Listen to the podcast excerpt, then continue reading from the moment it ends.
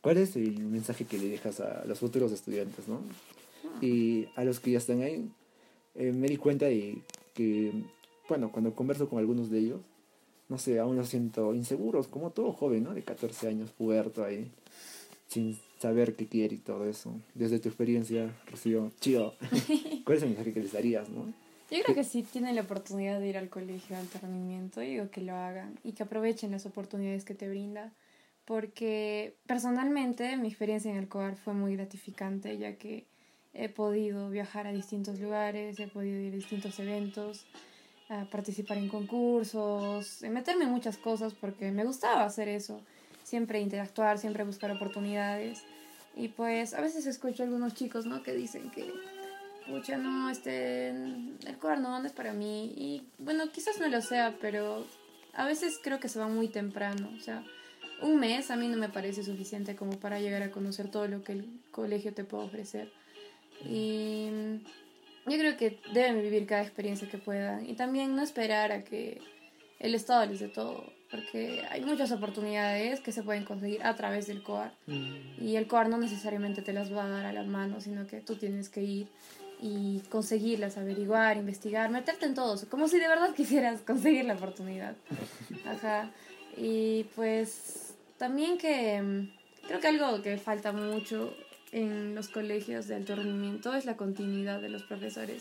Y algo que me gustaría decir a los profesores es también que creo que falta eso, falta am, solucionar ese problema de la sostenibilidad en cuanto a los profesores. Porque si cada mes, cada año se va cambiando y cambiando de profesores, entonces los profesores nuevos están aprendiendo constantemente y en vez de fortalecer, es como un nuevo comienzo. Claro, dejan a los estudiantes en la nada. Ajá. ¿no?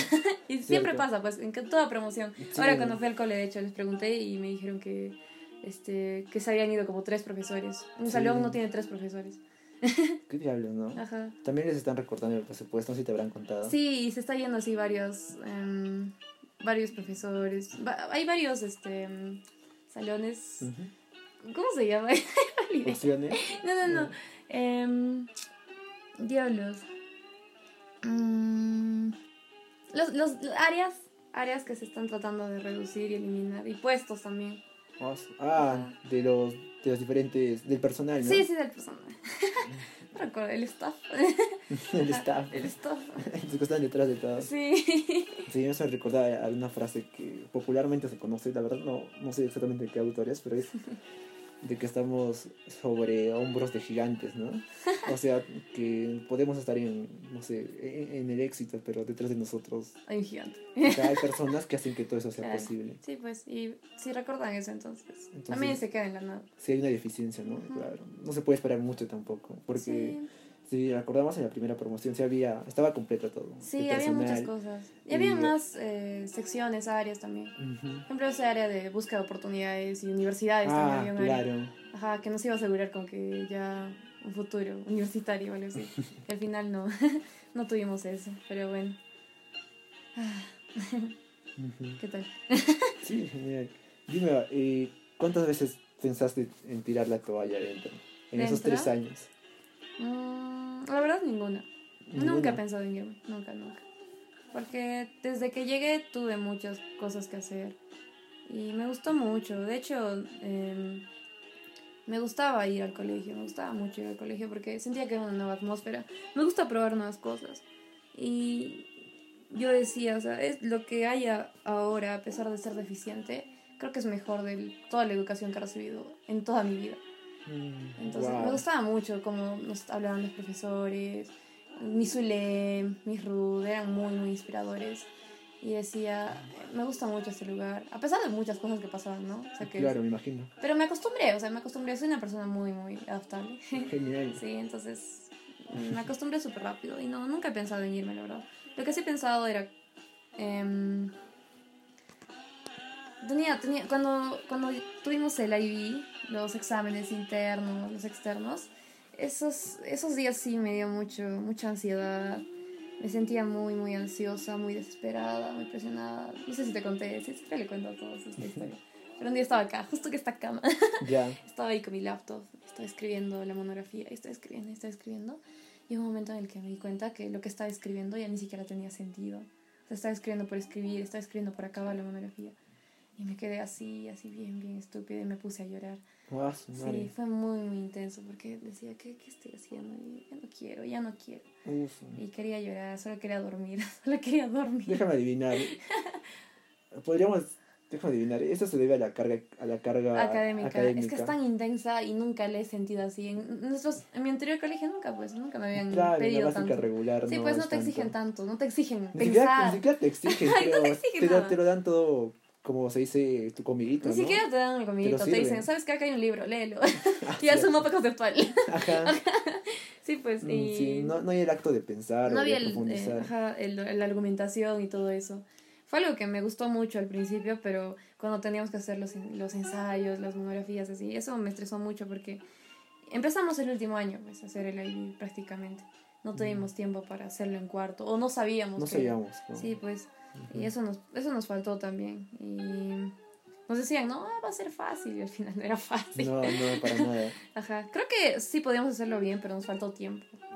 Eso fue el problema, nos faltó tiempo. Dos años lo comprimimos en uno.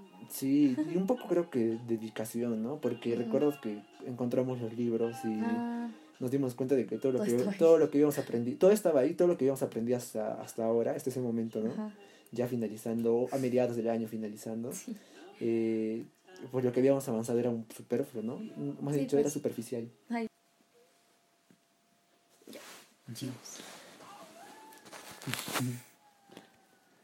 Es un hombre, es un lobo que se convierte en hombre. sí, lo, lo muerde un hombre. ¿no? Sí, un un, lobo que, wow. Sí. Qué creativo. Ajá. Ya, entonces seguimos. ¿Está Bueno. grabando? Sí, Ah, wow. Ok. eh, nos quedamos en la pregunta de cuántas veces pensaste en tirar la toalla. Ya nos lo explicaste. Perseverante, chido. Siempre. Dime algo, eh, ¿qué cambios destacables, bueno, según tú obviamente, sientes ahora eh, en ti, ¿no?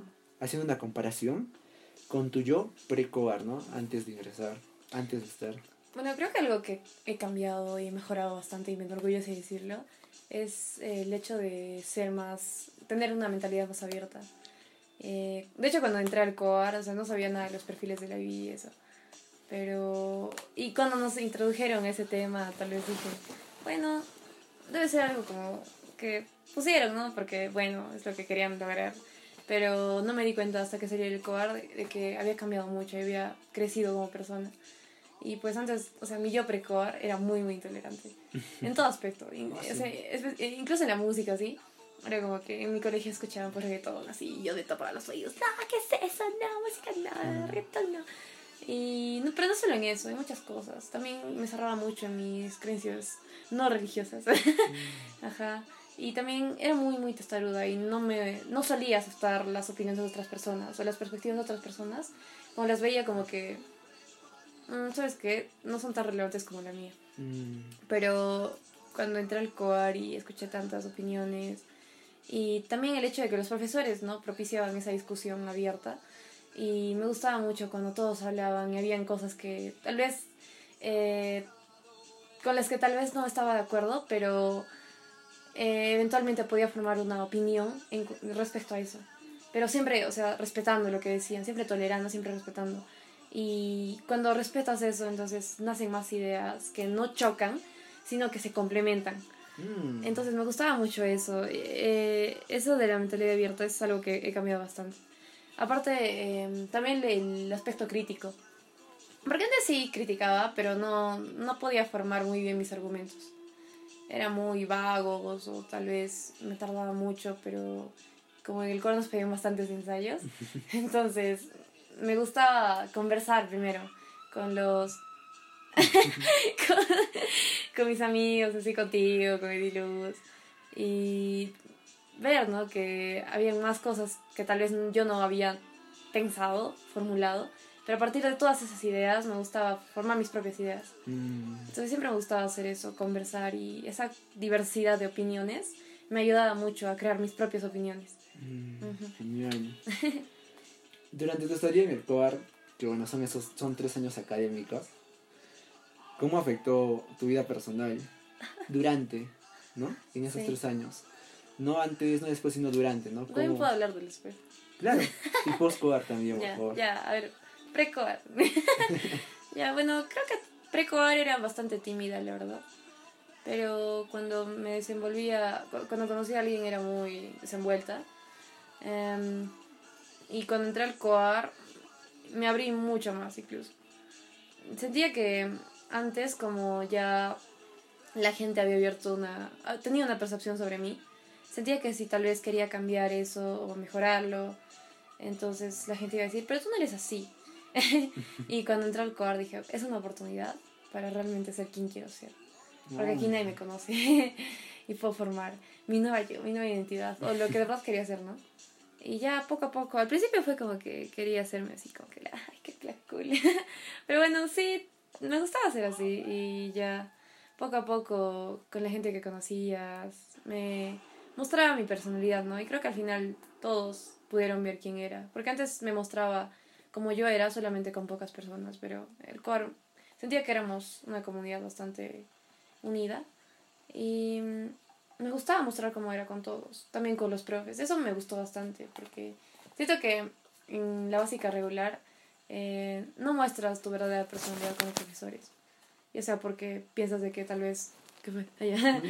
porque piensas de que tal vez eh, no van a... o van a pensar distinto de ti o porque tal vez los ves como que, ah, los profesores, un grupo aparte, uno con el que no puedes relacionarte. Pero en el colegio, en el COAR, eh, sentía que los profesores podían ser incluso mis amigos. Entonces, fui chido en, todo momento, en los tres años del COAR, y eso me gustó mucho. Eh, pero al mismo tiempo sentía que nos encerrábamos en una burbuja, porque estábamos dentro del COAR y ya pues nuestro círculo social se desarrollaba solamente dentro del COAR. Y mm, siempre que regresaba a, a, mi casa los sábados, trataba a veces de conectarme con mis amigos, así, con los que había formado antes del COAR, ¿no? Pero era difícil. A veces estaba tan cansada que ni siquiera cogía el celular. Simplemente me dormía. Y luego despertaba y ya tenía que irme al colegio otra vez. Ah, sí. entonces se perdió bastante conexión con algunos amigos antiguos. Y, y no te das cuenta de eso hasta que sales del colegio y todos tus amigos se van a Lima, Arequipa, porque la mayoría de mis amigos, amigos, amigos del COR, se fueron a Lima, pues tú te fuiste a Lima, Claudia se fue a Lima, sí. se fue a Lima, todos se fueron a Lima. Solo tenía Diluz. Y creo que los primeros seis meses del, del 2018, cuando salí del colegio, sentía que no tenían amigos, sentía, me sentía en la nada, me sentía vacía. Y para mí el shock cultural que tuve después de salir del COAR fue, fue muy fuerte para mí, personalmente fue muy, muy fuerte. Salí y no tenía amigos, salí y conocí gente, salí y conocí a gente que, que no, era, no era lo mismo, o sea, sentía que en el COAR siempre podía hablar de cosas que me importaban con alguien, siempre había alguien. Pero salía y me hablaban de cosas superficiales, de cosas banales y decía, no voy a encontrar a gente como la que encontré en el COAR. Y me, me encerré así, como seis meses. Y los primeros seis meses, de verdad, mm. estaba muy mal, me estaba muy... Me sentía diferente y me sentía muy triste a veces. Y sentía que antes, pre-COAR, era, me era más fácil hacer amigos. Pero como en el COAR ya habíamos pasado tres años sin hacer amigos, entonces salí al mundo y dije, no sabía cómo, no sabía de qué hablar ¿Y Me cómo, perdida también. Mm, ¿Y cómo es que en esos seis meses empiezas a adaptarte? O sea, pues ¿aceptaste la idea de que ya no voy a encontrar a este tipo de personas? No, pues, o, sea, o, más o menos cómo lo hiciste. Bueno, los primeros meses sí, pues dije, nunca voy a encontrar a ese tipo de personas. Y, y dije, me, me, encerré, me encerré mucho, mucho. Y mm, principalmente salía solo con Ediluz. Mm, ok. Ajá. Pero a veces te llamaba también, a veces llamaba a algunos amigos. Y nada, me, me, quedaba en mi casa haciendo cosas acá en el laptop o con mis hermanos. Eh, veía muchas series, muchas series con mi hermano y no salía mucho de casa. Pero luego ya en mayo, junio, este, comencé a salir con mis amigos, antiguos amigos. Oye, ¿qué tal? Salimos tal día ya pues salíamos. Y así pues conocí a, mis amigos de ahora, a los de la banda. La banda creo que me ayudó mucho porque no sabía nada, o sea, cuando ellos hablaban, ni siquiera entendía sus referencias. Porque no, no entendía nada, sentía que era otra cultura, ¿sabes? De verdad sentía que era otra cultura, sentía que habían pasado tantas cosas en esos tres años, de las cuales yo no estaba para nada enterada. Porque, ajá, e, era muy, muy extraño y, y, no sabía de qué hablar, o sea, hablaban de algo y no entendía. Ah, decían jerga también, las jergas, eso me confundía mucho. Porque eh, no, no hablaba pues jergas. Claro. Y hablaban de esto y de qué están hablando. no, era muy, muy confuso para mí. Y bueno, poco a poco eh, comencé a conocer más. Incluso a las personas que yo pensaba que eran superficiales. No era porque fuesen completamente superficiales, sino porque los estaba conociendo superficialmente, pues. Pero cuando yo creo que toda persona, ahora sí estoy convencida de que toda persona, incluso la más banal que te que, que parezca, si llegas a conocerla bien, entonces siempre hay algo de lo que hablar y algo interesante de que hablar. Vaya. Ajá, solo debes encontrar eso. Tienes un optimismo en la gente, Sí. post-Cobar. Ah, sí, post-cobar. Antes no lo tenía. Mira, te juro que a, a mí me cuesta, ¿sabes? Eh, un poquito de... Vamos a cambiar roles, ahora tú eres entrevista. Ya, ya, ya, de- El link. Por un ratito. Está bien. Porque me apetece hablar también de esto que parece interesantísimo. Porque creo que es, sobre todo, eh, contar esta experiencia porque a todos les ha pasado, creo que la gran mayoría. Sí. Bueno, personalmente yo tengo una idea un poco, no sé... Eh, está. mm, sí, pesimista podría, podría decírselo, denominarlo como tal. Eh, un poco mm, segregadora. Creo que no todos son llamados o tienen la, tienden a, tienen esa habilidad o tal vez ese don, no don eh, innato, sino un don ya eh, por las experiencias ¿no? uno que desarrolla, de, ser, de tener ideas profundas o de tocar fondo, ¿no? Para poder tener una comprensión mejor de lo que le rodea o tal vez ser más madura en las ideas. Y esto es algo que yo, mm, bueno, esto digo yo porque me baso en la, en la uniformidad que hoy en día se implanta o se quiere imponer, ¿no? Eh, al mundo en general, a la sociedad. Te dicen qué ropa tienes que ponerte y todos tienen esa ropa y todos parecen que piensan lo mismo. Cuando converso con la gran mayoría de nuevas personas, gente que conozco, ¿no? Personas que conozco, eh, casi siempre noto el mismo discurso, ¿no? Tal vez sea porque, como tú dices, ¿no? ¿Quién sabe? Eh, tal vez en verdad los estoy conociendo superficialmente, pero tengo que destacar que generalmente veo ese mismo discurso, ¿no? De timidez o de no ser profundo. Eso Tal sí. vez no haya esa confianza, pero a veces yo creo que no todos son llamados a tener esa, esas experiencias, ¿no? Sí, De que te lle- Intelectualidad. no es inte- intelectualidad, claro que también está ahí dentro, es también esa profundidad de ver las cosas, ¿no? A veces uno, a veces me encontré con, me encuentro con gente que no es, o sea, no es súper culta o tal vez intelectual, ¿no? Como le hemos dicho ahora, pero que dentro de todo parecen que cuando les dices algo logran encontrar esa chispita de profundidad en el pensamiento, ¿no? De las cosas o del análisis. Y yo en cambio creo que, como diría Nietzsche en su libro Ecce Homo, eh, pertenezco a una aristocracia que no, no todos son llamados. Oh, o sea, Dios. ajá. Qué exclusivo. Por soy muy clasista. Sí, sí, ya me estoy dando cuenta. Sí, y, y tengo que ser sincero, creo que soy clasista en ese, en ese aspecto. Sin embargo, hay veces en las que me doy la oportunidad de poder... Ujú. No, intento, intento de, de tratar de hacer nuevos Buscar. amigos sin, sin, sin ponerme en, en, un- en una montaña. Yo no soy yo, así de ser Sí, pero, o sea, yo creo que sí, en parte tienes razón, porque de hecho que no todos te van a hablar sobre historia, sobre filosofía, ¿no? Pero a lo que iba yo era que hay, al- hay algo siempre que apasiona a uno y algo, un tema de conversación con el que sí puedes llegar en profundidad. Por ejemplo, eh, tal vez no sea arte, tal vez no sea historia, Tal vez sea tal vez sea... la- los mensajes filosóficos del reggaetón. Ese, claro. Exacto.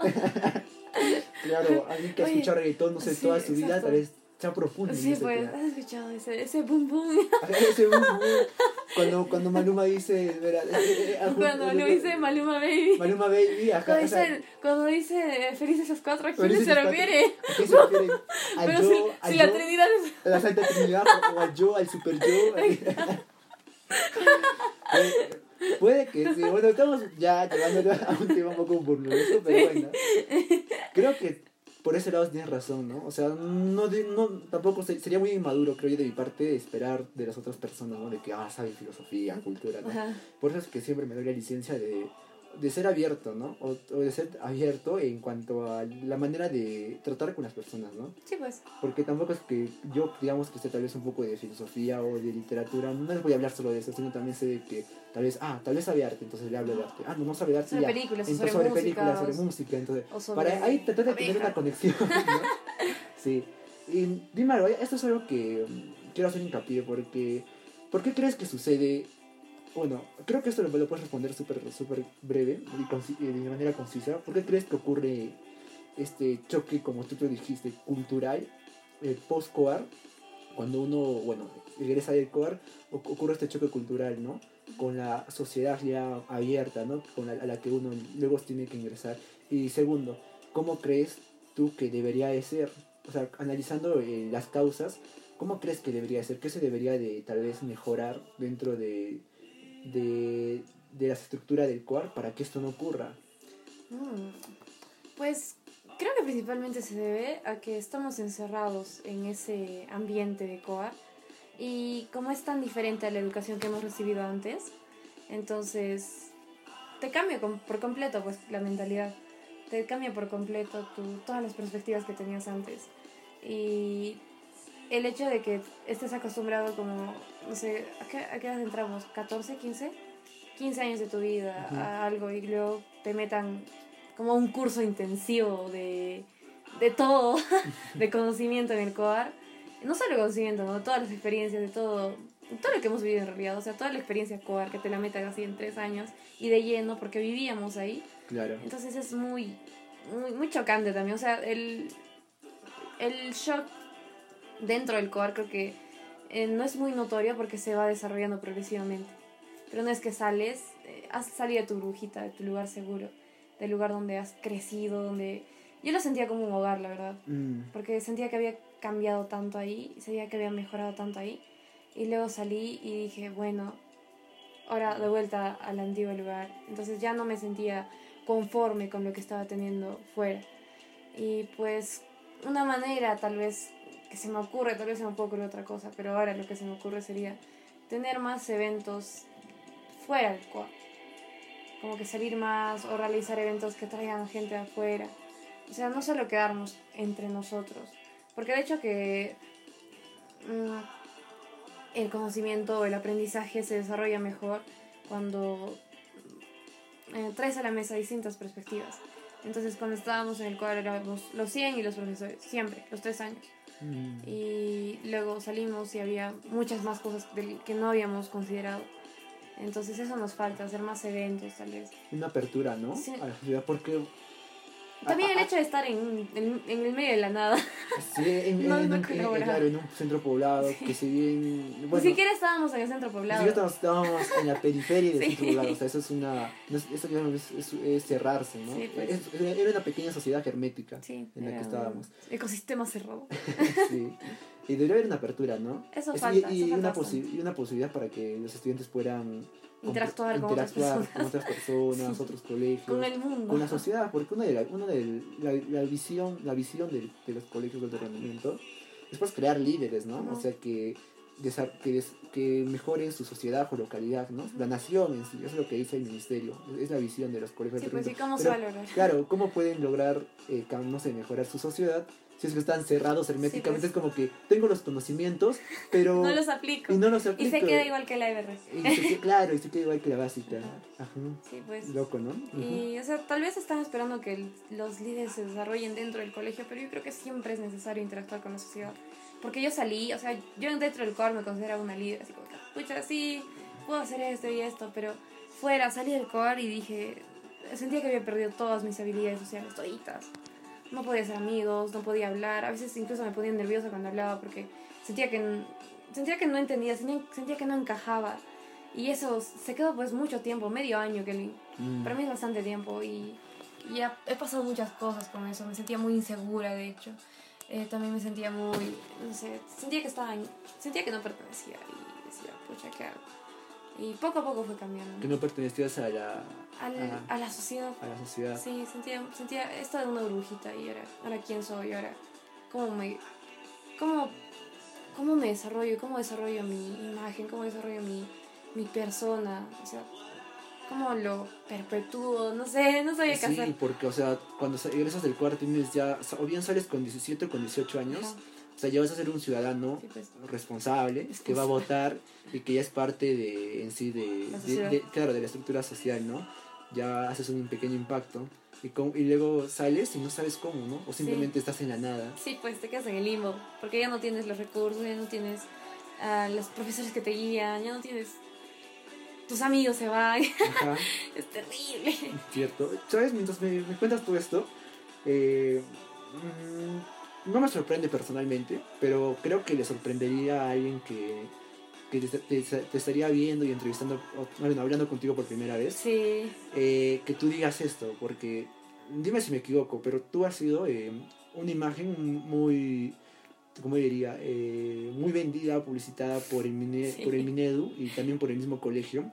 Te han entrevistado a diferentes medios y eres como la imagen, ¿no? Yo creo que si alguien oh. que, que, siga el COAR, o sea, en las redes sociales y todo, ¿no? Y esté informado, eh, te reconocería fácilmente. Ha sido la imagen, ha sido a, a Corea del Sur. ¿En, ¿en qué concurso era? El, la Olimpiada de Estandarización. Estandarización, claro. Te han entrevistado porque también ahora has alcanzado eh, ingresar a una universidad extranjera de Estados Unidos. Entonces, tú, tú ya eres parte de la imagen del, colegio, ¿no?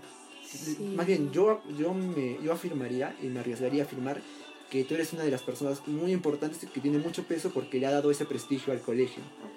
Y bueno, creo que alguien nuevo, alguien nuevo que no te conoce, se sorprendería que hables un poquito de estas cosas, ¿no? Sí, de o sea, de los miedos, y, claro, de las cuestiones que, si bien se podría decir eh, negativas del colegio, ¿no? O el impacto negativo que genera en los chicos. Sí, pues es que de eso no se habla, eso no lo van a publicitar nunca, el lado negativo. Cierto. Pero me parece, o sea, me parece muy interesante que se salgan de todas estas cosas porque son sentimientos, emociones de las que los chicos que están ahora cursando quinto, cuarto, tercero, los que van a postular, no saben. No saben a lo que se van a enfrentar. Claro, o, si es que sí lo saben, o, si es que sí lo, no, si lo saben, más bien eh, no, no lo llevan más allá a la crítica, a la manera de reflexión y de mejorar, ¿no? Simplemente se, quedan con eso, se queda ahí. Y es lo malo, ¿no? De solo hablar lo bueno, publicitar lo, lo bonito, que no hay una reflexión y no hay una mejora. Y deberías hacer un canal en YouTube, ¿eh? Gracias. Hablar sobre los cierto, cierto lo voy a hacer. bueno, eh, sabemos que, bueno, ya lo acabo de mencionar, pero lo voy a reiterar. Has ingresado a la Universidad de Estados Unidos. ¿Qué universidad? Disculpa. Dartmouth. Dartmouth. eh, dime algo, ¿cómo te sientes? Eh, ¿Qué expectativas tienes? Y sobre todo, ¿cómo conseguiste este logro? Eh, Dinos en pocas palabras. Ok, es que es muy largo. he hecho una ah, charla de tres horas sobre. Sí, ya he una... Bueno, aquí mi compañera hizo una charla de tres horas eh, visitando el colegio de aterramiento de la región de Cusco, eh, explicando todo, todo, todo eh, el proceso, ¿no? Que pasaste para ingresar a la Universidad de Estados Unidos. Sí, pues. Pero cuéntanos. La verdad fue bien, fue bien matado porque salí del colegio y también cuando sales del colegio todos tienen expectativas de ti. En, salí, salí y incluso también veía a los compañeros ¿no? que estaban postulando y decía, este, ¿has visto las noticias? Están diciendo que los ELCOR que no sirven, que nadie ingresa a la universidad. Y personalmente me sentía muy presionada y decía, em, he podido terminar este proyecto en 2017 porque estaba en el programa de Education USA en 2017, pero como te digo, estaba tan estresada, tan ansiosa con todo lo que estaba pasando que decidí dejarlo. Y dije, voy a postular el próximo año.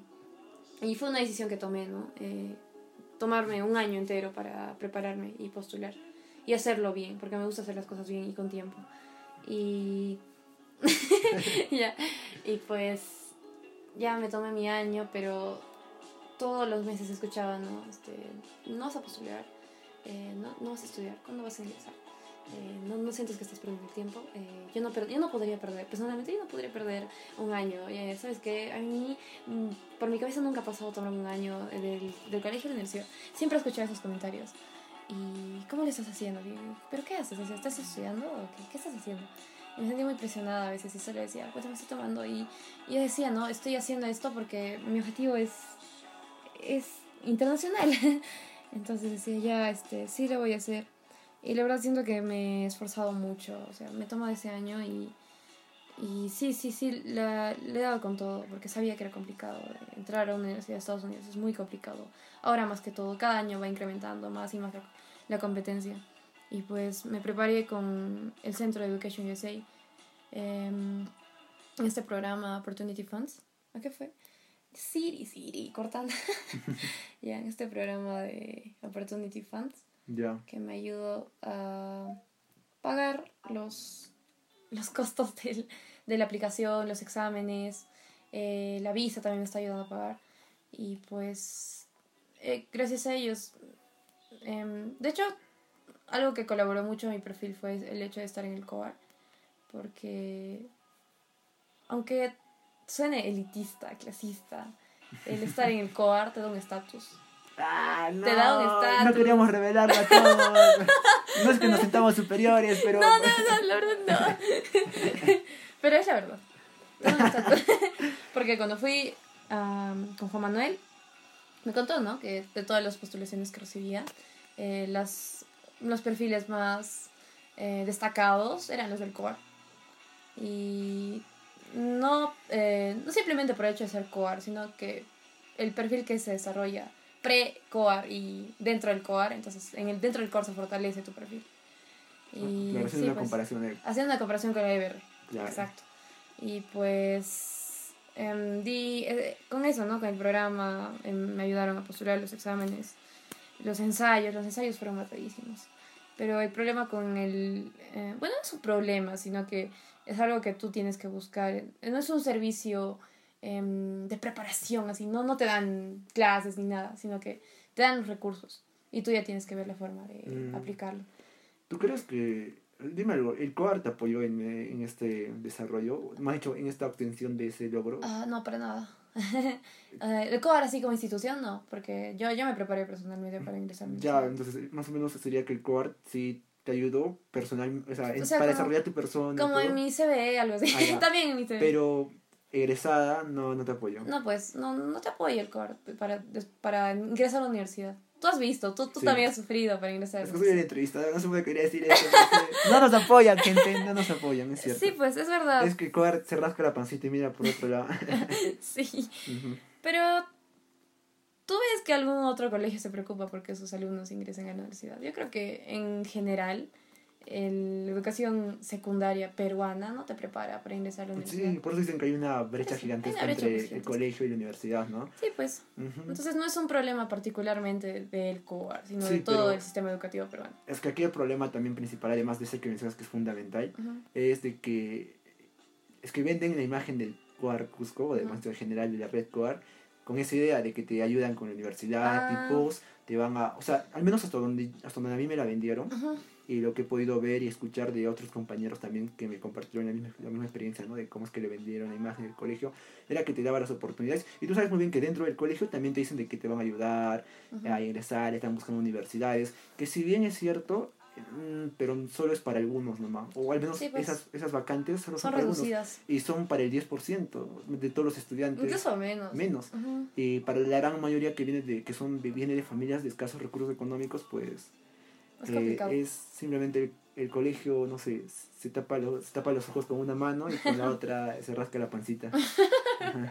sí, pues es un problema muy grande porque yo recuerdo que, o sea, sí, ¿no? Eh, el hecho de estar en el COAR también te da oportunidades, por ejemplo, a nivel nacional puedes postular a universidades que te dan em, becas, pero como dices, ¿no? Son pocas, una beca, dos becas, para toda la red. Y, y, la gran mayoría son privadas. Sí, pues. Que, luego tienes que también pagar y costearte en y eso no, lugares. no lo puedes cubrir. Ajá, o sea, tenemos compañeros que vienen, por ejemplo, de, de comunidades campesinas inéditas, en lugares inéditos. Pues que no se pueden costear una universidad privada o, el simple hecho del costo de vida de, de, estudiar en Lima, por ejemplo, ¿no? ya oh, tienes ingreso directo a la católica, pero no puedes costear. ¿Cómo pagas tu, tu DEPA? Eh, ¿Cómo pagas, eh, no sé, tus alimentos, la alimentación? La matrícula. La matrícula misma, ¿no? Sí, es carísimo. tenemos compañeros que, que en sí sus familias son unos campesinos bien honrados, que pues. tenemos la oportunidad de conocer y que viendo su condición, pues no, no lo harían. Y solo les queda postular a la Universidad Nacional si bien el colegio les como que les da oportunidad de dar el examen de dirimencia, ¿no? claro, creo que ya no inglés. Sí, creo que no, creo que sí, creo que sí todavía aún, pero, o sea, y si no la hacen, porque dentro de todo eh, está muy, el modelo educativo dentro del COAR no es pues para, pero univers, no es no, universitario, entonces la mayoría no lo logra, no logra el examen y tienen que estar costeándose luego una academia, ¿no? O sea, todo es un problema. Pero algo que sí me gustaría resaltar es que el COAR o las oportunidades que te ofrece el bachillerato incluso, eh, tal vez no son de mucha ayuda a nivel nacional, pero me gustaría comentar mucho sobre y resaltar el caso de Iluz, que se está yendo a Francia porque tiene el bachillerato y el bachillerato es un requisito para postular a Francia. Y solo va a estudiar tres años. Su carrera universitaria dura tres años porque el IB es considerado como dos años de universidad, los dos primeros años.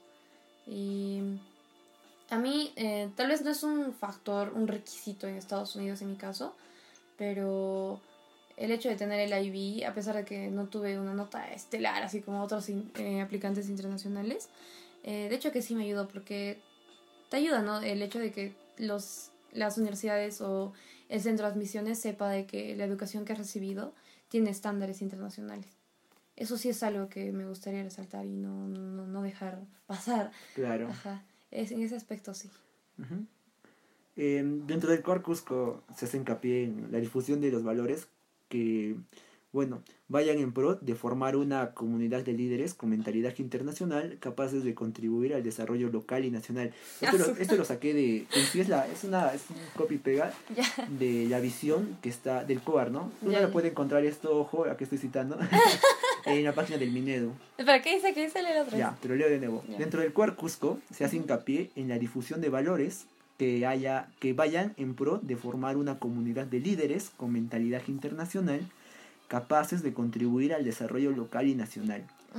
¿Cómo piensas contribuir al desarrollo de nuestro país, Chio? Bueno, creo que hay muchas maneras de contribuir al, al, al, país, ¿no? Yo cuando salía decía, quiero cambiar el mundo, pero cuando piensas así, no necesariamente tienes una idea específica, es como que más abstracto.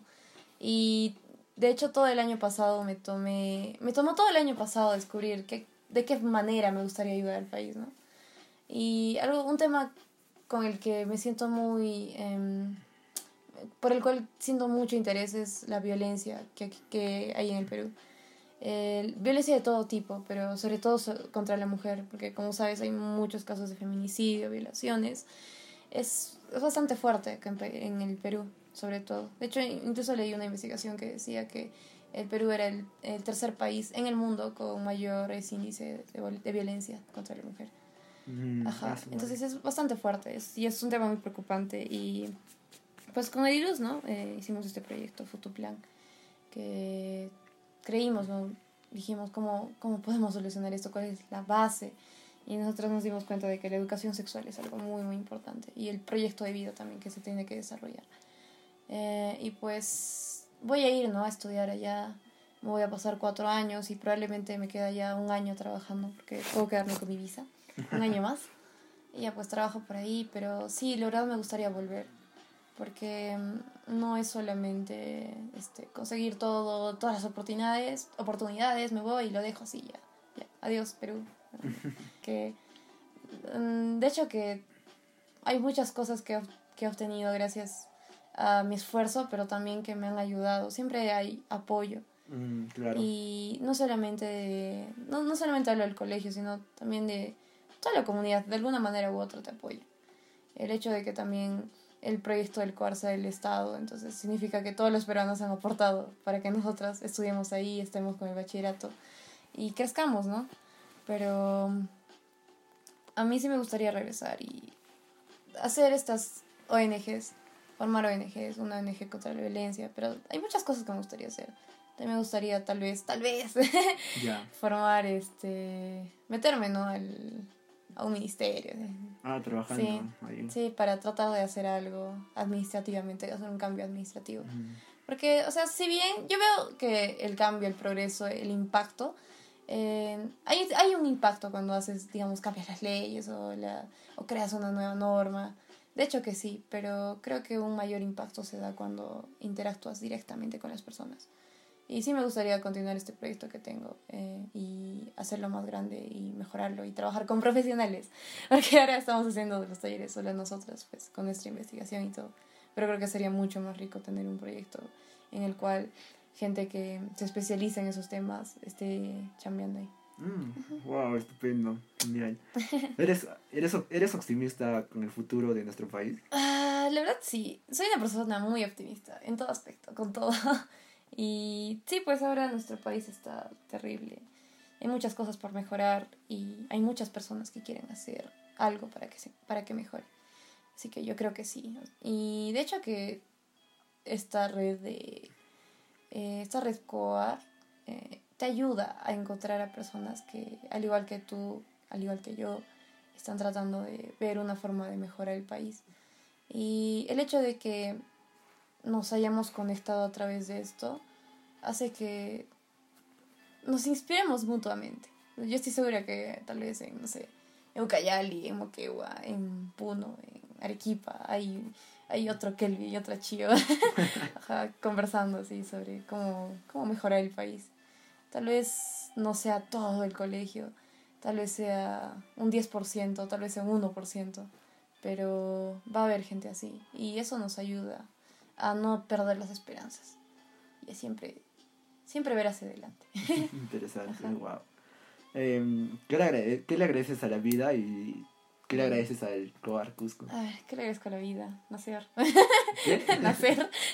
es que la probabilidad de que existamos es tan mínima. Es, es, wow, es muy, muy increíble. De verdad, un, vi un documental sobre eso y me quedé así. Ajá. Y bueno, agradezco a la vida el hecho de que se, se me hayan presentado tantas oportunidades y al COAR también, porque me brindó muchas oportunidades a través de esa red, a través del hecho de estar en el colegio de alto rendimiento. Y, pero algo que me agradezco a mí misma es siempre intentar, es siempre haberlo intentado. Porque muchas veces también, como que se presentan oportunidades y dices, ah, pero seguro se van a presentar otras personas con mejores perfiles que yo. Ah, mejor no lo hago, tal vez no lo hago, este, no lo, ya, pues mejor no intento. Pero a pesar de que tal vez en un momento de esas convocatorias pensaba así, decía, ¿no? Pues si no le hago, por gusto estoy perdiendo mi tiempo, estoy, o sea, podría estar estudiando, podría estar haciendo mi monografía, podría estar hablando con mis amigos, podría estar haciendo cualquier cosa, pero estoy haciendo esto. Pero al final, mágicamente, o por azares del destino, o por mi esfuerzo, no sé, por todo junto, eh, se daba la oportunidad y la, la, la tomaba y ya. ¿Qué no debe de hacer el estudiante Coan? ¿Qué no debe de hacer? ¿Qué no debe de hacer? Ay, no sé. ¿En qué aspecto? Es que creo que hay muchas cosas en que pensar. Creo que lo que en general toda persona no debe hacer, y sobre todo un estudiante COAR, es procrastinar. Procrastinar. Sí, yo he procrastinado un montón en el colegio. Y esas crisis de ansiedad que te, de las, las que te cuento, eh, se han dado porque he procrastinado un montón y no hacía las cosas a su tiempo y siempre esperaba al final. Eh, esperaba la adrenalina, la, la presión para hacerlo, ¿no? Para terminarlo. Pero siento que he podido hacer mis trabajos mejor y en, en general hacer las cosas mejor con tiempo y organizándome mejor. Mm. Bien, ahora vamos a un poco algo ya más profundo, más grueso. Oh, Dios. Existe una denuncia pública contra el oh, director Alex Flores Mamani por, irregular, por irregularidades en el proceso de, de su contratación. Bueno, ahora sabemos eh, que ya este director del cual Cusco ya no se encuentra ¿no? en actividad. eh, asimismo, se han hecho públicos algunos reclamos del COAR Lima y de diferentes regiones por maltrato a los estudiantes. Esto eh, se puede evidenciar en un artículo virtual en la página de la mula.p. Uh ¿Apreciaste algún hecho si, similar en tu estadía en el cuarto Cusco hmm. Pues creo que maltrato físico no he visto. Pero de alguna manera habían profesores que... No puedo mencionar nombres, ¿no? Mm, eres libre de mencionar. No, no voy a mencionar nombres. ya. que sí te hacen sentir mal y trataban de bajonearte, trataban, no tomaban tu, tu opinión en cuenta. Y cuando decías algo, simplemente te ignoraban, simplemente hacían como que todo el sistema por el que estás, por el cual está siendo creado el COAR fallara. Que se supone que es un colegio en el cual los profesores están ayudando a que todo cambie, de que la educación sea mejor, de que sea más inclusiva con los eh, estudiantes, de que los estudiantes participen en la administración del colegio, pero al final no, no funciona así, sino que ellos em, creen que no podemos em, hacer algo por el colegio, no podemos tal vez proponer cosas o que lo que nuestras ideas no, como decías, no, son, no son tomadas en cuenta. Y eso sí lo he visto un montón, pero solo con algunos profesores. Y eh, sobre todo lo he visto con esos profesores que eh, no entraban a clases, sino que eran estaban encargados de administrar a los otros profesores. Como Entonces, justamente las eran- cabezas, pues, las cabezas. Entonces eran justamente lo- estos, estos docentes que, claro, que eran los que estaban en altos puestos, ¿no? Exacto. Y los directivos no entendían pues nuestra forma de pensar, no entendían eh, lo que estábamos tratando de hacer con los otros maestros que sí nos apoyaban, que sí trataban de incluirnos en las decisiones del colegio. Y eso sí, eso sí lo vi un montón y no me parece que esté eh, de acuerdo con, la, con lo que el Minedu quiere, quiere hacer ¿no? con los COAR. Sí, porque por experiencia propia sabemos, los dos sabemos de que hay una desarticulación, una brecha gigantesca entre los directores, que son las personas que pueden, nos, eh, son muy importantes en realizar estas mejoras dentro del colegio, pero hay una brecha entre el director y profesores estudiantes, ¿no? Si bien, como mencionaste antes, hay una, hay una gran relación ya casi muy amical entre estudiante y profesor, que no se evidencia mucho en la educación básica regular. Ujú. eh, No existe lo mismo no con se los lo mismo con los directores y Ujú. son justamente los que manejan los temas eh, estructurales, ¿no? De cómo se estructura el colegio, Exacto. las actividades que se deben realizar y me parece curioso de lo que digas, ¿no? De que siendo el ministerio teniendo una visión y un objetivo con los COAR eh, hay esa- esta desarticulación, ¿no? Porque por un lado los eh, profesores y estudiantes generan propuestas en pro de mejorar, ¿no? Eh, la, claro, en, en pro de, de que se mejore eh, tan, El sistema, el es- colegio. El colegio, claro, eh, ese movimiento de los estudiantes, pero los, los- también los directores No apoya. no No apoyan. colabore. Eso, eso falta un montón, sí. Por eso asegurar de que lo viste en, en tus tres años dentro del colegio, viste esa, esa brecha. Yo creo que el primer año no, porque tú y yo conocíamos muy bien al profe Ricardo, Ricardo Cabrejas, creo que fue el mejor director que tuve en la vida. y me gustaba mucho de que incluso se sentaba con nosotros en los almuerzos y trataba de conocernos. Tal vez no a fondo, pero me gustaba que tuviera ese acercamiento, ese... em, te hacía sentir de que de verdad importabas y de verdad importabas a alguien tan em, que- relevante como el profesor. claro, porque él, Él él- pues. emanaba, o sea, emanaba el símbolo de autoridad. Exacto. Y algo que mucha gente está acostumbrado. Y ojo que hace muy poco, antes de esa entrevista lo conversamos, que estábamos cenando, rico.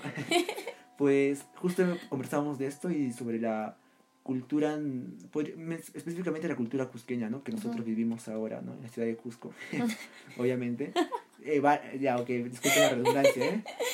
Eh, Que hay este miedo a la autoridad, ¿no? Sí. O sea, que... si no hay digamos- miedo a hacer una crítica. No crítica a la necesariamente negativa. Claro, una no crítica constructiva, ¿no? Ajá. O, ajá, eh, pero con este, con este director, que era el, se- el señor Ricardo Cabrejo, más bien se sentía todo lo contrario.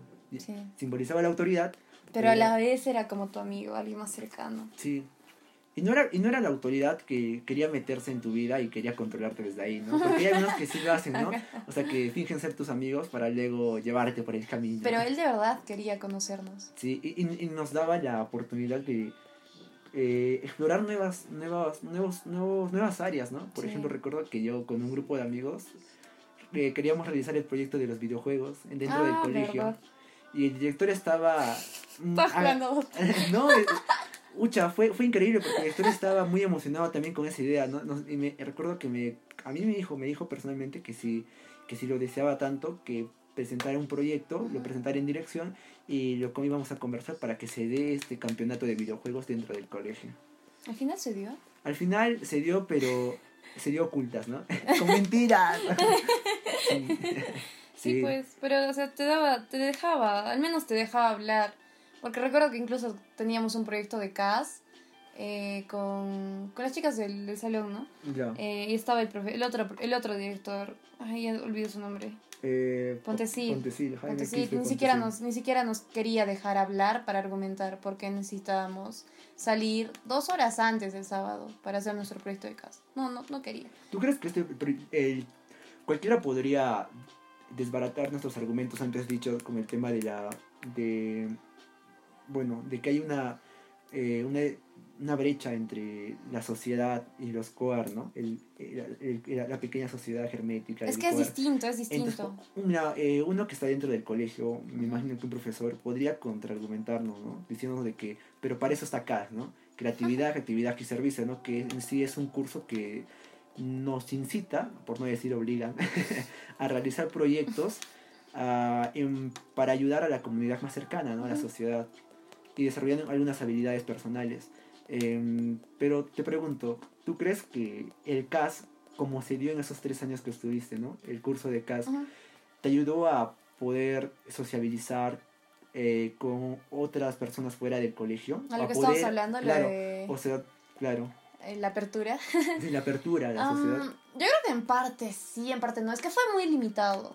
Muy, muy limitado. Porque la comunidad de la que, en la que estábamos era Pujura. Y era una comunidad muy pequeña.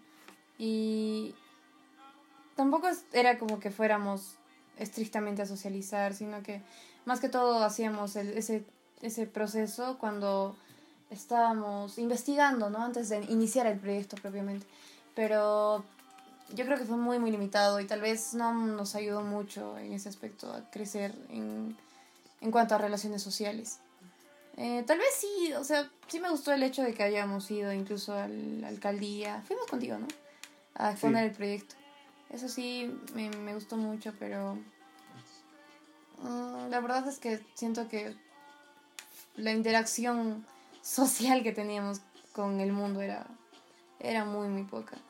Y la verdad, no siento que nos haya ayudado mucho. Sí, me acabas de recordar algo muy interesante, porque parecía una Corea del Norte estar en el COAR.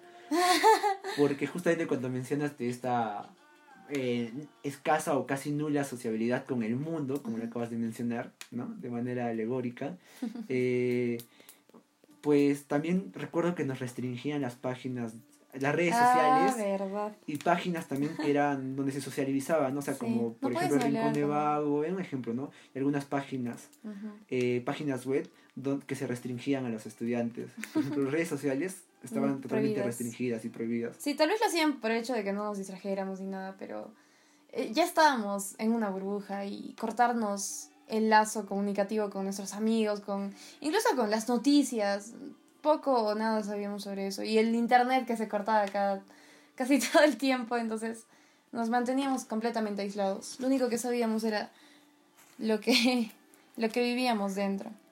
Y eso también siento que aportó a lo que te decía, ¿no? Al, al shock cultural. Que habían pasado tantas cosas de las que tal vez ni siquiera se publica mucho en las noticias, ¿no? Pero la gente local lo sabe porque ha sucedido en su entorno y nosotros no estamos enterados. ¿Por, ¿por qué crees que Cierto, cierto. Recuerdo que había una noticia de la cual se hablaba en, cuando uno salía del colegio. Y el estudiante, cuando yo salía, decía, ¿qué, qué, qué pasó? ¿Qué pasó? O sea, ajá, porque no, tenemos, no, no, no estábamos informados. Qué triste. Y, y, y ese perfil, el perfil del estudiante que egresa del COAR es como que tiene que ser informado e instruido, ¿no? Pero qué informado. Estamos instruidos, pero no informados. Ajá, estamos instruidos, pero no informados. Sí, pues, qué triste. Eh, además de los además de los problemas que acabamos de comentar, igual me comuniqué con un estudiante y me comenta que, que les recortaron el presupuesto y los profesores que ya estaban instruidos no están, ¿no? Entonces, como volver a empezar el proyecto. Eh, ¿Por qué crees que los estudiantes del COAR em, se, no, no dan a conocer estos, estas problemáticas? O si es que si las dan, eh, no son escuchadas o por qué es que se quedan ¿no? ahí. No hay, no hay más allá de la reflexión, eh, no van más dicho, no van más allá de la reflexión, ¿no? Creo que es este miedo del que hablábamos, ¿no? Que compartimos todos como peruanos, de no, de no hacer una crítica, no hacer un feedback a la autoridad, porque incluso en los COAR todavía se sigue viendo ese como miedo a las autoridades, a los directivos. Entonces, tal vez hay un problema, eh, ¿qué sería lo primero que harías? O sea, primero lo que yo veía en el COAR era que, incluso en nuestra promoción, ¿ah? la gente se quejaba así entre ellos, pero cuando era momento de hablar con los profesores o los directivos se quedaban callados. Yo recuerdo que los únicos que hablábamos era tú, yo, tal vez Ediluz, tal vez este. Nadie más. Éramos tres personas 25. Las cosas como son. Éramos personas de 25. Nadie más levantaba la. la... Tres personas de 25. Los futuros líderes, muchachos y muchachos. Pero era así, pues. Eh, y tenemos esa cultura todavía. A pesar de que estamos en el core y a pesar de que tengamos un poquito más de confianza con los profesores de los que tenemos en, con, la, e con los de la EBR, eh, todavía se da eso. El no no querer incomodar, no sé, no, la verdad no sé qué pasa por sus mentes para no querer quejarse. Pero sí recuerdo también el hecho de que hubo un problema con los chicos de ingeniería, con las chicas de ingeniería, y les armaron todo un problemón en dirección, incluso creo que las firmaron en contra de su, en contra de su voluntad. Y pues eso, no se da a conocer porque también em, el hecho de que el corte esté dando la oportunidad de estudiar gratis, que te esté dando tantas facilidades, también supongo que te da un poco de eh, temor o, em, o como si no estuvieras agradeciendo. Ah, claro, porque hay un típico argumento, ¿no? Que nos, nos decían que era en sí un discurso de control en sí, ¿no? Podría decirlo control o un, un, discurso de, de apagar las llamas, ¿no? claro, porque nos decían que, ah, no, ¿por qué te quejas? Pero qué mal criado, no, desagradecido. Ah, sí, sí si el COAR te está dándote, eh, con el impuesto de todos los peruanos, te está dándote una buena educación, alimentación, internet, un, todo te está dando y tú te estás quejando. ¿Cómo es eso posible? no Ese discurso se mantenía primero en los, en los profesores. Ah, luego. Luego. Marilu. Luego, así, desde Marilu Martins, desde la, cuando vino a visitar a la ministra de Educación en ese entonces, eh, nos dijo eso, claro, que éramos unos desagradecidos. Sí, nos dijo eso. Eh, este discurso lo tenía, mira, lo, tiene el ministerio, que, eh, que mandó en representación a Marilu Martins, que es la máxima representación de autoridad, ¿no? En ese momento era la máxima autoridad en el Ministerio de Educación, y que luego pasó a los profesores. Sí. Y que luego pasó a, los, estudiantes. O sea, cuando uno se quería quejar, ¿cómo es de que se, había armado una estructura de poder tal de que si, si te quejabas, la manera de callarte era, diciéndote ese, discurso, ¿no? sí, pues, pero, o sea, el hecho de que estés agradecido con algo no implica de que no quieras eh, hacer de que mejore. O sea, siento que ese discurso nos volvía muy conformistas en general. Y si tú quieres que algo crezca, que siga cambiando, que siga mejorando, entonces siempre es necesario el feedback, siempre. Y es algo del que nos nos privaba, o nosotros nos privábamos también. Cierto. Qué irónico, ¿no?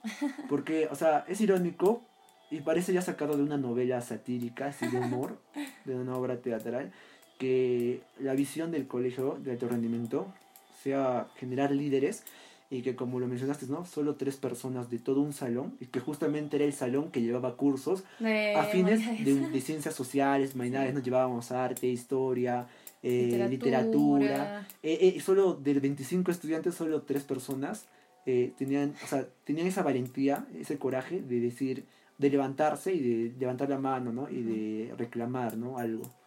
Sí, pues. Claro, de hacer, como tú dices, un feedback. Y para los que no lo saben en inglés, pues una retroalimentación, ¿no? Al modelo. no te preocupes, no te preocupes. Pues sí. qué triste. Y tiene razón, o sea, se supone que es como un semillero, ¿no? El cobar. Y, pero de todo eso solamente nacen tres. Porque también, en general, hablando incluso de todo el colegio, los que, los que hablaban más éramos los de humanidades. Los otros chicos casi nada. Parecía una, parecía que ya estaban... Eh, estaban, se conformaban con lo que Eran conformistas, claro. Pues. Y como te dije, me parece irónico ahora que si nosotros revisamos, claro, los objetivos del COAR, yo no veo ningún líder. ¿ah? Así, así si nosotros lo vemos de manera general, escasos. El 1% de toda la promoción 2017. 17 claro, escasísimos. Y incluso de las tres promociones 2017, 2018. Habían poquísimos, claro, porque tuvimos la oportunidad, para los que no lo saben, bueno, para los que no son compañeros nuestros, de convivir con otras tres promociones más de ahí dentro, con el pasar del tiempo. Y era, es escaso, es escaso ver a personas que quieran, de verdad tengan esa voluntad, ¿no? De querer cambiar o mejorar su sociedad. Se tiene miedo, pues se tiene miedo. El miedo prima. Y se comparte. Y tú, ya se acepta, no, y se acepta. Y se, normaliza. Se normaliza. Biopolítica. Michel Foucault. Vamos a tener a Michel Foucault. Michel Foucault. Rayos. Sí, eh, diablo. Menos mal que no lo estás filmando. Mejor que estás grabando y no filmando. Sí, van a ir la cochinada que he hecho. Sí, o sea, sí, pero mira cómo desde, desde la ministra en ese tiempo, cómo es que ese discurso de control, ¿no? Vino con eso, ¿no? Sí. Y con eso nos quedamos los tres años. Con eso nos quedamos los tres años. Sobre eso argumentaban los docentes para... Te estás quejando, ah, no, desagradecido, malcriado. sí. Wow. no me he dado cuenta de eso. sí, sí. Las cosas de las que te das cuenta cuando acabas del colegio, dos años después. Dos años después. y esto tiene que esparcirse sí o sí, para los estudiantes que están ahí. Pues. Porque si ellos no lo mejoran o no hacen el feedback, nadie lo va a hacer. Los docentes están cargados de, de, un, trabajo, de un trabajo académico que no les da la oportunidad de poder hacerlo. Y si lo hacen... Eh, eh, son pocos también los profesores. ¿Te das cuenta de que los profesores también tienen miedo? Cierto. ellos también, había algunos profesores que se privaban de decirnos sus comentarios en cuanto a esos temas. Porque decían no, porque creo que tenían miedo porque a represalias. Sí, pues, y, también hubieron represalias, de hecho, por los profesores que sí hablaban, ellos los votaron, hicieron de todo para que saliera. Wow. eh, ¿Tú crees que la carga académica tiene que ver algo con esta represión? La carga académica. Sí, con esta represión de de poder hablar, expresar lo que uno siente, ¿no? Y sobre todo de, de hacer un comentarios o quejas, ¿no? Yo creo que Para sí. Constructivos, sobre todo. De hecho que sí, porque... Algo... ¿Cómo, cómo, cómo en ti afectó la carga académica? Porque tú nos contaste ahora de que pues. eras una de las personas que de verdad lideraba y que también era de las personas que decían las cosas como son eh, cuando había cuando detectaba algo mal no algo malo algo que no estaba bien. Tú crees que la carga académica afectó algo en, en esas decisiones que tomabas uh, pues siempre trataba de que en, si en algún momento había algo, algo malo, trataba de hablarlo con los profesores y si los profesores tal vez me decían que sí, también estoy sintiendo esto, entonces hablar con los directivos, ¿no? O tratar de hablar con los directivos porque algunos directivos ni siquiera dejaban que hables. Pero bueno, eh, pero sí he notado que no he hecho, o sea, no siempre hacía eso, porque a veces decía, pero tengo tarea, lo dejo para después y al final nunca lo hacía. Y creo que eso también pasaba con muchos estudiantes, ¿no? Decían como que, eh, pero ¿por qué voy a estar perdiendo el tiempo? Le veían así, perdiendo el tiempo en quejarme de esto si puedo estar haciendo otras cosas. Entonces se ve como eh, lo que decimos, nuestra mejoría, esta, este feedback, esta retroalimentación se ve como una carga, como una pérdida de tiempo. Y, y es algo que Dios no debería ser así, no debería ser así. O sea, en, en el COAR, y esto es algo que me doy cuenta, ¿eh? También, bueno, he sido, mi nombre es Kevin Robbie, o ya sé que está entrevistando, o, tratando de hacer una entrevista, este intento de entrevista. Una demo, una demo. Una demo, está en beta. eh, también estudié en el COAR junto con Chio, y Dios mío, ¿no? ¿Cómo es que la queja, la queja, o sea, el discurso de quejarse el discurso de querer mejorar, ¿no es cierto?, mediante un argumento, o sea, esa argumentación de querer cambiar las cosas o mejorarlas, ¿cómo es que en el COAR se ha convertido más bien en un hecho aburrido, tedioso y de pérdida de tiempo? Esta es la, idea. No me quejo porque es una pérdida de tiempo. Tengo algo mejor que hacer. Acepto, acepto. Se normaliza. Se normaliza, acepto mi esclavitud, por así Ay, qué no, suena. Sí, pero. Es la verdad. Es la verdad. es, una, pues. es una esclavitud académica. Es una esclavitud académica. No solo académica, o sea, había problemas también en cuanto a la convivencia y, y, y nos quedábamos así, se conformaba todo. Y decíamos, bueno, pero es, es el coar. Oye, ¿sabes? Me, me gusta esa frase, esclavitud académica. Yo lo inventé. patente, derecho, derecho, Patente pendiente. patente pendiente. Esclavitud académica. Sí, pues, wow. Ni Gijet, es un filósofo que está de moda. Gijet. Gijet, ni la voz Gijet. Posero. ¿Qué Luis Posero? Ah, sí. Mira, ahora que estamos siendo un poco más profundos y tomando esto, por, bueno, es que, es que estamos partiendo de la visión del COAR, que es formar líderes, pero ahora en todo esto que conversamos, esto último, nos damos cuenta de que no, más, no, solo, no es que se malinterprete, sino es que está mal configurado la estructura del COAR, que hace de que más bien sea todo lo contrario. Em, de que los líderes no surjan, sino que se repriman. Que se repriman. Uy, me quitaste las palabras Dios mío. Meu, Dios mío. Hostia, tío. ¿Y qué otras formas de, de, de represión de, esta, de este líder interior que tienen los estudiantes has logrado ver? ¿Cómo es que se, se ha manifestado desde tu experiencia, estos tres años ah. académicos? ¿Has logrado ver eh, que se manifiesta, ¿no? Esta represión de, de líderes que, que, hay en el COAR.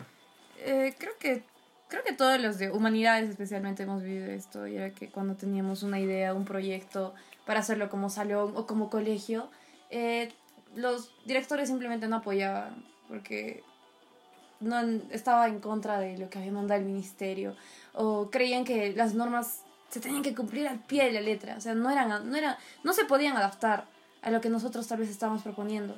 Y tampoco eran ideas como que súper alocadas, súper, eh, no sé, anarquistas, sino que siempre tratábamos, yo recuerdo que siempre tratábamos de que eh, fuera con lo que estaba haciendo el colegio, pero también con lo que nosotros queríamos. Y la forma en la que lo presentábamos era bastante tolerante, con bastante respeto, pero los profesores simplemente, o los directores simplemente no aceptaban. Incluso recuerdo que íbamos con los profesores para hablar y tampoco, o sea, ni con profesores ni con alumnos, los directores simplemente no querían escuchar. Se cerraba. Se cerraban ¿Cuál, era, ¿Cuál era el argumento común para cerrar? Eh, el ministerio dijo que lo hiciéramos así.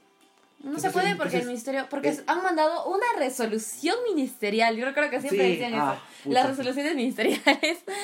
Donde no se puede, donde dice explícitamente que no se puede realizar eso. O, o simplemente ni siquiera mencionaba eso, pero dice, no, no, no menciona nada de esto.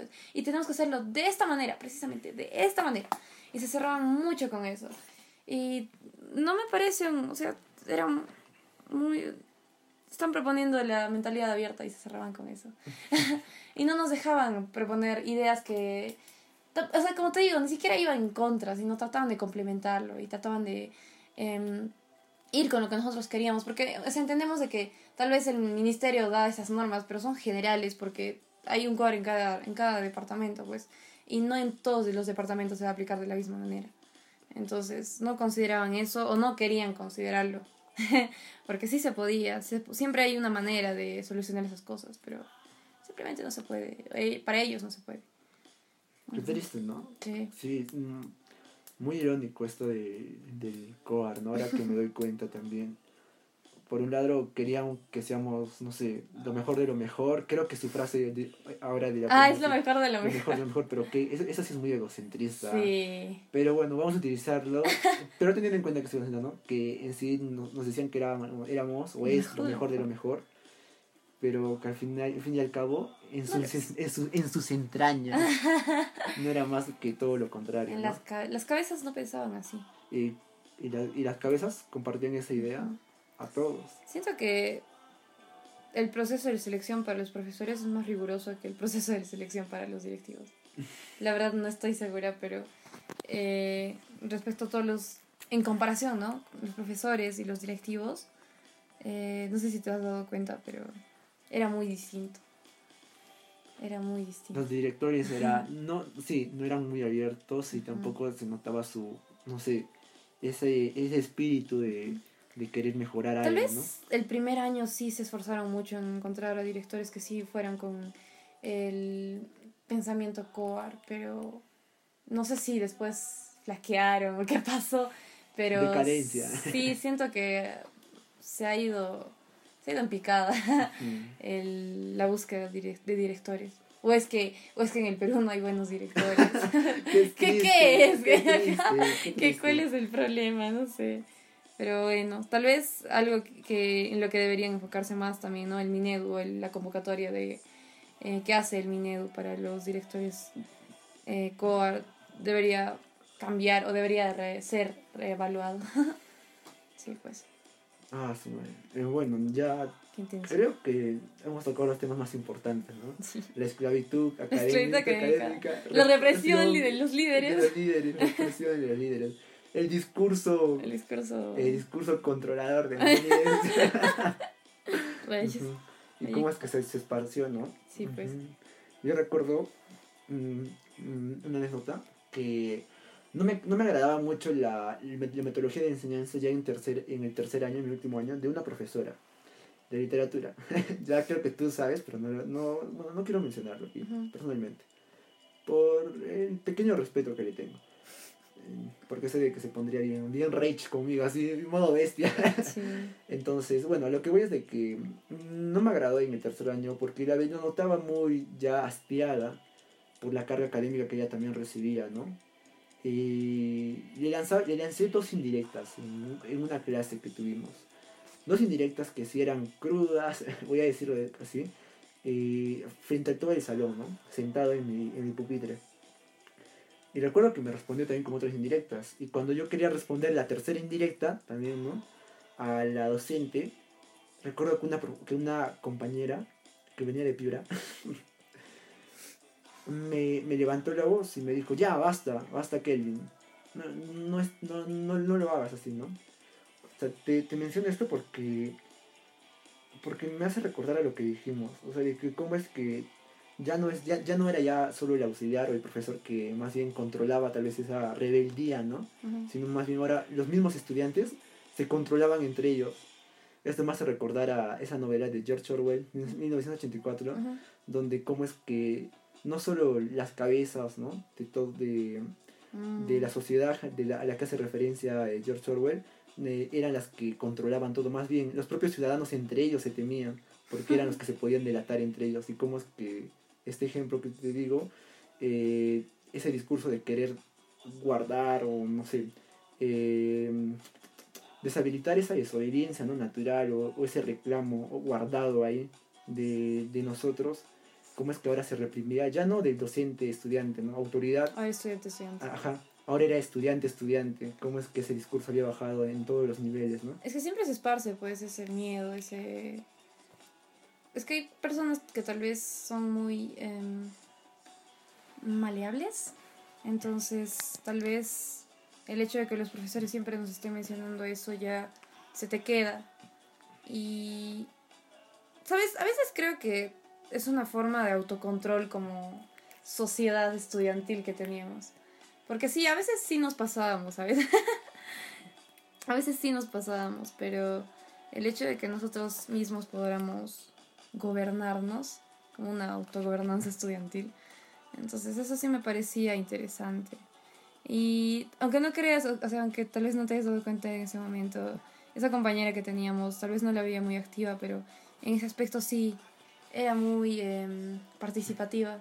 Y esa es una forma de liderazgo, pues si lo ves de esa manera.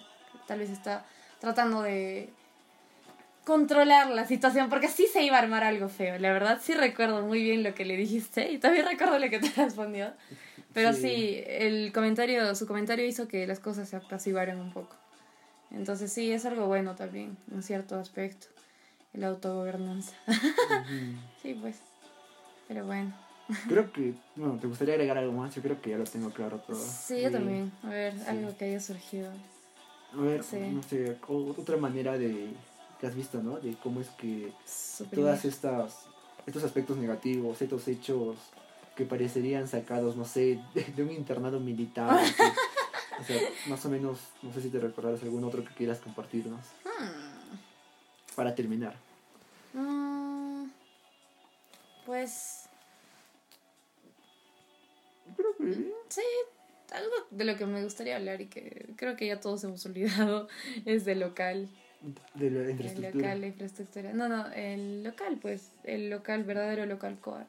Y cómo es que el, actualmente el COAR Cusco está quitándole, ¿no? El espacio a, los chicos de Pujiura. Claro, que era una escuelita, ¿no? Sí, estaban trabajando ahí y los trasladaron. Y dijeron que iba a ser solamente por dos años, pero ahora ya van cuatro. No, y se va a quedar, Cinco. Se va a quedar. sí, pues. Y ya, creo que ya se quedaron con eso. Y ya. Tampoco, tampoco ves, te das cuenta de que tampoco hay una. no hay un seguimiento de esto. O sea, las personas ya han aceptado de que se va a quedar ahí para siempre, en Pujiore. Y el nuevo local que nos prometieron nunca, nunca, se va a construir. Y también es preguntarse qué pasó, ¿no? Con los Millones y millones. De soles que supuestamente habían invertido, ¿no? Además de que los preguntarse dónde, dónde se fueron y cómo están, ¿no? Los, los estudiantes de esa escuelita, bueno, antes del COAR, había una escuelita, ¿no? ¿Dónde se fueron? ¿Cómo están dando sus clases? Porque ahí daban las clases en esa escuelita. Sí, o sea, de hecho están incluso... Sí, ¿recuerdas que íbamos al estadio y tenían sus clases de material prefabricado? Siguen ahí.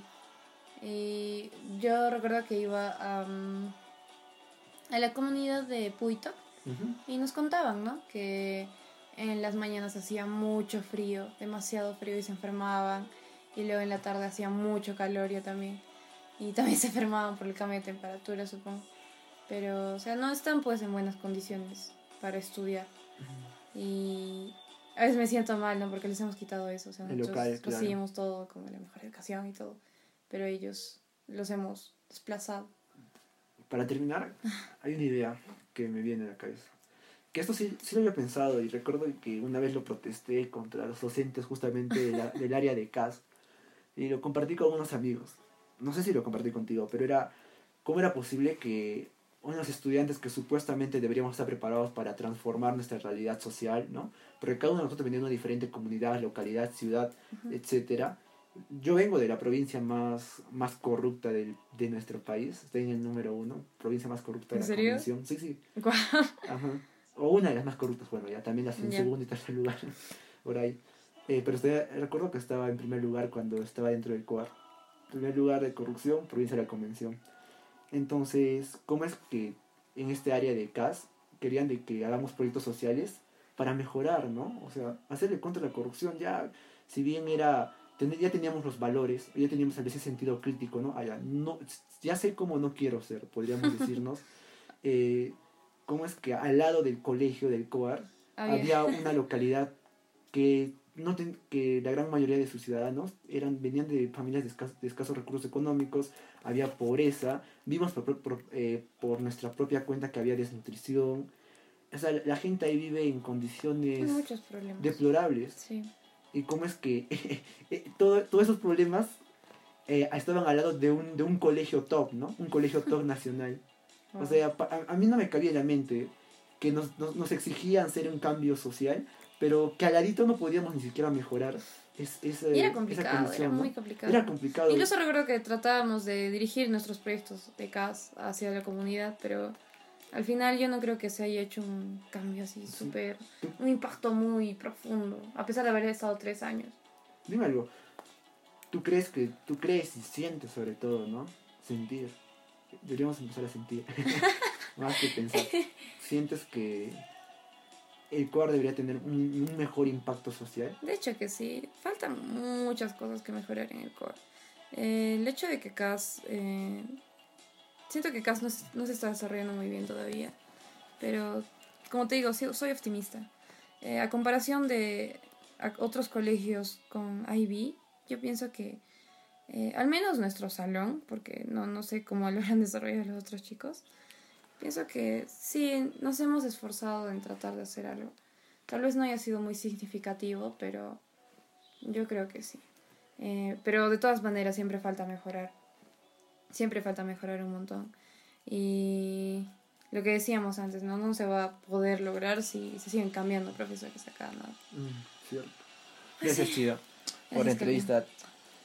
Estamos dando la mano ahora. Disculpen que no haya video en un futuro. Y ahora vamos a pasar para la fotografía. Listo. Listo, gracias gente por escucharnos. celular, vamos a tomarnos fotos. Vamos a tomarnos fotos locas. Uy.